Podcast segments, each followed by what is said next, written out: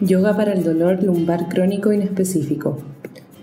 El dolor lumbar es un problema muy frecuente y varias revisiones Cochrane han evaluado distintos tratamientos. En noviembre de 2022 se publicó una actualización de la revisión de 2017 sobre los efectos del yoga para el dolor lumbar crónico inespecífico. Este podcast, traducido por Andrea Cervera y locutado por Josefina Vendersky del Centro Cochrane Iberoamericano, nos explica los hallazgos de esta actualización. El dolor lumbar inespecífico o dolor lumbar sin causa conocida suele desaparecer a los días o semanas. Sin embargo, en algunas personas puede prolongarse durante tres meses o más, momento en el cual se considera crónico. Se trata de una enfermedad grave que interfiere con las actividades cotidianas de quien lo padece y reduce su calidad de vida.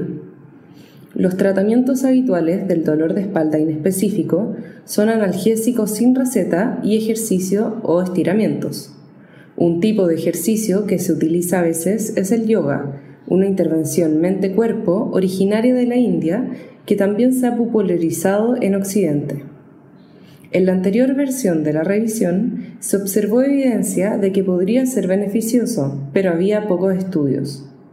En esta actualización se añadieron otros nueve ensayos a los 12 que ya se incluían en la versión de 2017 y fue posible establecer otras conclusiones. Los 21 ensayos de la actualización reclutaron a algo más de 2.200 participantes de Estados Unidos, Reino Unido, India, Croacia, Alemania, Suecia y Turquía.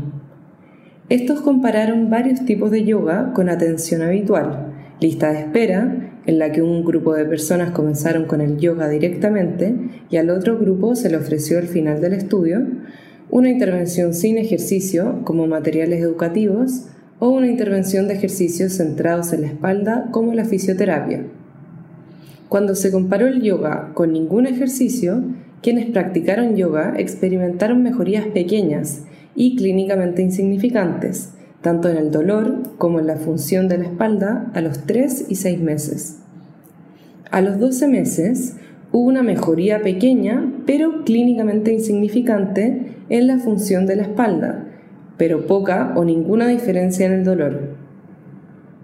Las personas que hicieron yoga tuvieron más probabilidades de comunicar que su dolor de espalda había mejorado o se había resuelto a los 3 y 6 meses, pero no hubo información a los 12 meses. Aquellas personas en el grupo de yoga también comunicaron una ligera mejoría de la calidad de vida mental a los 3 y 6 meses y una ligera mejoría de la calidad de vida física a los 3 meses. También es importante destacar que las personas asignadas a yoga tenían un 3% más de riesgo de eventos adversos, principalmente aumentos transitorios del dolor de espalda. Cuando se comparó el yoga con el ejercicio estándar centrado en la espalda, se observó poca o ninguna diferencia en la función de la espalda a los 3 y 6 meses. La información sobre la función de la espalda fue poco clara a los 12 meses y los efectos sobre el dolor, la mejoría clínica y la calidad de vida fueron poco claros o no estuvieron disponibles en cada punto temporal.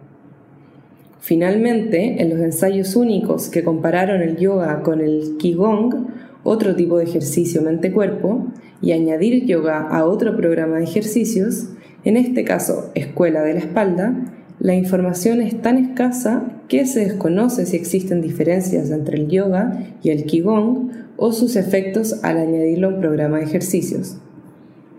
En resumen, la revisión actualizada sugiere que los pacientes con dolor lumbar crónico inespecífico que practican yoga podrían percibirlo como ligeramente más eficaz que no hacer ejercicio y tan eficaz para la función de la espalda como otro tipo de ejercicios. Aunque esta actualización aporta mejor información sobre las similitudes entre el yoga y otros ejercicios para el desenlace de la función de la espalda, todavía se necesitan más ensayos de calidad para comprender si existen diferencias entre el yoga y otras formas de ejercicios para la función de la espalda a los 12 meses y para descubrir si podría haber diferencias en el dolor, la mejoría clínica, la calidad de vida y la depresión.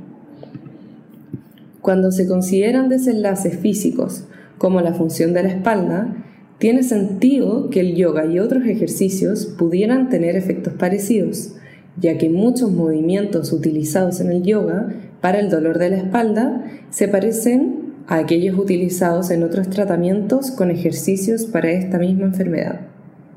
Sin embargo, es importante recordar que existen muchos tipos de yoga. Las intervenciones de yoga en los ensayos incluidos se desarrollaron específicamente para tratar el dolor lumbar y las impartieron entrenadores formados y con experiencia.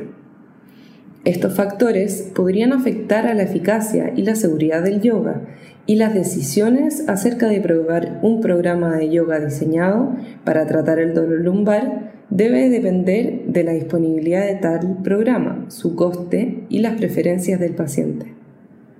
Si desea saber más sobre los programas de yoga evaluados y los estudios que llevaron a cabo dicha evaluación, puede encontrar la revisión completa en la biblioteca Cochrane buscando yoga para el dolor lumbar.